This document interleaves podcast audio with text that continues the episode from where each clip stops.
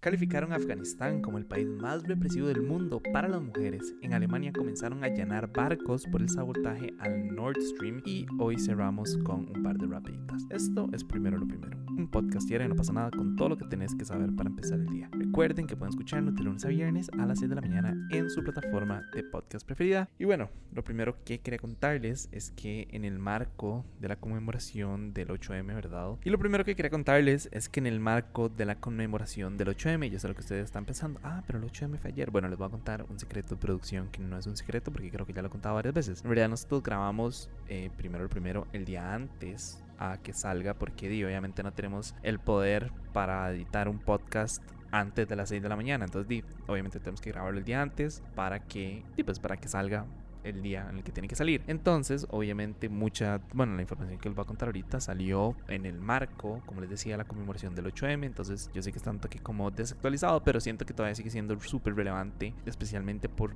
por la fecha y lo que significa, ¿verdad? Entonces, lo que quería contarles es que la ONU calificó a Afganistán como el país más represivo del mundo con respecto a los derechos de las mujeres. En su explicación, ellos le achacaron gran parte del problema a la llegada de los talibanes al poder en 2021, ya que gracias a ellos se multiplicaron las restricciones para las mujeres, como por ejemplo, ¿verdad? Vetaron, bueno, las vetaron de la universidad, eh, se les quitó el derecho de acceder a la educación secundaria, no pueden andar sin el, sin el velo o turbante, honestamente no sé cómo se llama. Y bueno, otro montón de, derechos más, ¿verdad? Que se, le, que se les han ido quitando. Y ahora, si me lo preguntan a mí, como una opinión muy personal, creo que echarle la culpa a los talibanes únicamente, ¿verdad? Es en realidad es tapar el sol con un dedo. Creo que ignorar que esta ha sido una problemática que se viene arrastrando desde décadas, sino que siglos, sería ignorar como la problemática como tal, ¿verdad? Como el origen de la misma. En realidad eso es un problema de muchas aristas, ¿verdad? Desde el lado social, tenemos el lado educativo, desde el lado político, tenemos el lado religioso. Entonces nada más decir como, ah, sí, Afganistán es el peor país, más, es el país más represivo del mundo contra las mujeres por culpa de los talibanes, eh, en realidad es demasiado, o sea, en realidad es una conclusión muy mala y como les decía, es tapar el sol con un dedo, y en realidad eh, Medio Oriente, es en general un país súper represivo para las mujeres, ¿verdad? ¿Y por qué? Bueno, por un tema religioso, por un tema cultural, por un tema educativo. A los chiquitos se les enseña desde pequeños, ¿verdad? Que las mujeres son un objeto, em, que son una pertenencia y que no tienen la misma cantidad de derechos que, que ellos. ¿Y por qué? Bueno, porque esto viene de un tema eh, religioso, tiene un, viene de, un, de, toda una cultura, ¿verdad? Islámica, que, que esto es lo que les enseña, ¿verdad? Entonces, sí me pareció como mala nota y como desinformativo en realidad. Nada más decir como, ah, sí, ellos son los peores por culpa de los talibanes, porque en realidad eso es un tema cultural y no es un tema único y exclusivo de Afganistán, ¿ok?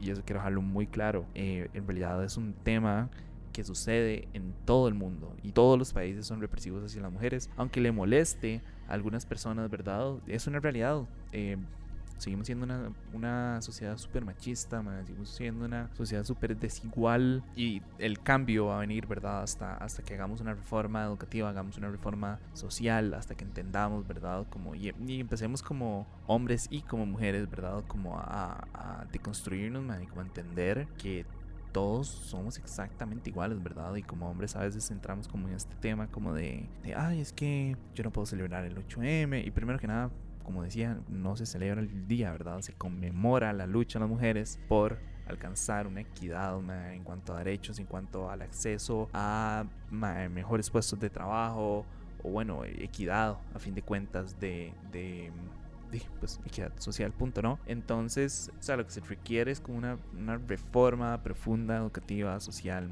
y y que vamos ese cambio. Y como les venía diciendo, o sea, no es algo único de Medio Oriente, no es algo único de Afganistán, sucede en todo el mundo. De hecho, por ahí estaba viendo, y esto creo que es un caso como relativamente cercano a Costa Rica. Podemos hablar de Costa Rica si quieren, pero creo que es un caso como relativamente cercano a Costa Rica. También como en conmemoración del 8M, o bueno, tal vez como para abrir los ojos de las personas en, en esta fecha, el Observatorio de la Violencia de la Universidad Nacional Autónoma de Honduras publicó un informe en el que revelaron que entre el 2022, lo que va del 2023, un total de 384 mujeres han sido asesinadas. Eso quiere decir que en Honduras, nada más este año, una mujer es asesinada cada 20 horas y 41 minutos, dejando en evidencia más que nada, ¿verdad?, como la naturaleza violenta y machista del país en el que se registra una tasa de 4,6 víctimas de feminicidio por cada 100.000 mujeres. De hecho, de este total, el 41.4% fueron feminicidios en la vía pública y la peor cifra de todas es que el 95% de los casos sigue impune, mientras que el 47,9% de las mujeres tenía entre 18 y 59 años y no es que la edad importe, pero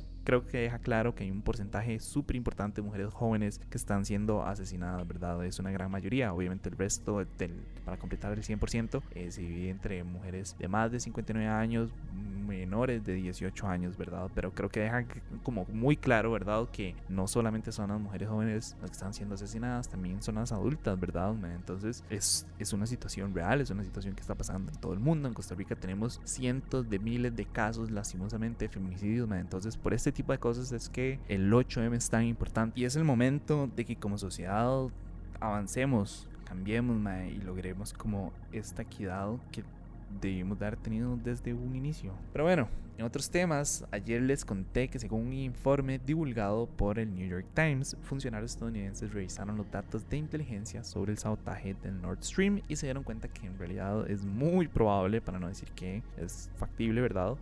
Factible y probable lo mismo, para no decir que es real, que un grupo pro-ucraniano fue quien saboteó el Nord Stream, ¿verdad? Como para generar toda una discordia y una pelea mayor. Ahora, la información más reciente es que investigadores alemanes revelaron que están Mentira. Ahora la información más nueva es que investigadores alemanes que están detrás del caso revelaron que hace unas semanas allanaron un barco sospechoso de haber transportado los explosivos que se usaron durante el sabotaje. Al igual que con el informe, ellos tampoco han querido concluir si todo el plan fue idea de un Estado. Incluso aseguraron que están buscando la identidad de los responsables y su motivación. Lo que sí dijeron de nuevo es que el gobierno, picha, es que el gobierno ucraniano, voy a decir todo esto nuevo, lo que sí dijeron es que el gobierno ucraniano ya salió a decir que ellos no están implicados en el sabotaje, lo cual es lo mismo que les venía contando, o bueno, que les conté ayer, ¿verdad? Como obviamente el gobierno o la, el estado o el grupo o la facción o lo que sea que haya como eh, planificado este sabotaje no va a dejar pruebas tan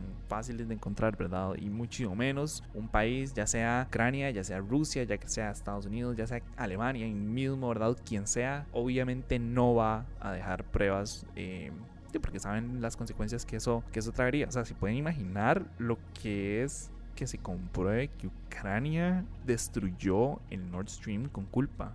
Eso, eso es un genuino despiche. O sea, eso, cuidado y no, hasta podría quitarle como todo el apoyo del de, NATO, ¿verdad? A, a, Ucrania. Entonces, obviamente es, un tema complicado, es un tema difícil. También, no es que yo estoy siendo como, eso quería aclararlo, ¿verdad? Como yo sé que yo digo, como es que ellos no han llegado a ninguna conclusión, o sea, tampoco es que yo quiera como que se acelere el proceso, eh, yo entiendo que es un proceso largo, obviamente es un proceso en el que tienen que llegar a la más mínima prueba para lograr determinar quién fue, entonces no es como que quiero que avancen eh, de manera como tan rápida en el caso y que de nada más empiecen a sacar como acusados a diestra y siniestra, ¿verdad? Sino como a lo que quiero ir con todo esto es como, es un tema difícil, obviamente es un tema que requiere muchísima investigación. Quién sabe si al final del día vamos a llegar a una, a una conclusión, quién sabe si realmente vamos a saber quién fue la persona o el grupo o el país o lo que sea que haya hecho o que haya financiado, que haya eh, elaborado y que sea como la mente detrás de este, de este sabotaje, pero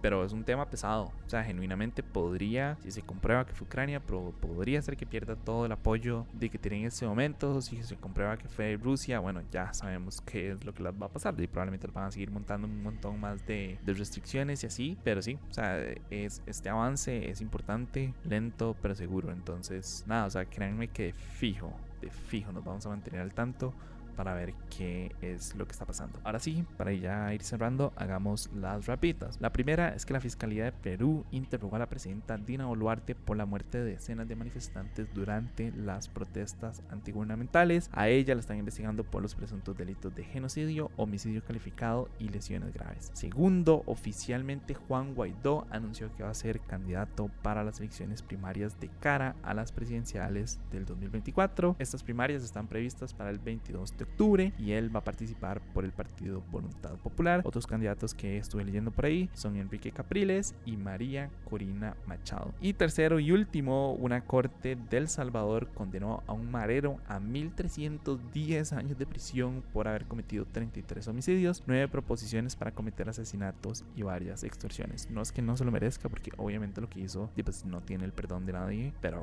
mm, no sé, o sea, como ponerle 1300 años a una persona me presento que excesivo. Creo que fue más que nada como para hacer un poco de show, ¿verdad? Decir como nosotros tenemos, los tenemos bien puestos y necesitamos declararlo culpable por mil años de prisión, entonces lo vamos a hacer. Pero en realidad, obviamente es como súper innecesario un número tan alto. Pero bueno, no sé, supongo que Bukele debe estar como súper feliz con esa cifra o algo, no tengo la menor idea. Pero lo bueno es que es una persona mala menos en la calle, entonces nada, eso fue todo por hoy. Su apoyo, si posible, primero lo primero. Recuerden que pueden apoyarnos en patreon.com slash no pasa nada oficial. Siento que se fue un final como un toque violento, como súper rápido, pero es que se nos está yendo el tiempo. Y nada, para los que nos están escuchando por Spotify, hoy quería preguntarles, ¿ustedes creen que el sabotaje del Nord Stream fue un trabajo interno? ¿Sí o no? Una pregunta controversial, una pregunta súper difícil de eh, responder, pero me encantaría saber ustedes qué opinan. Y de nuevo, muchísimas gracias y me escuchan mañana. Chao.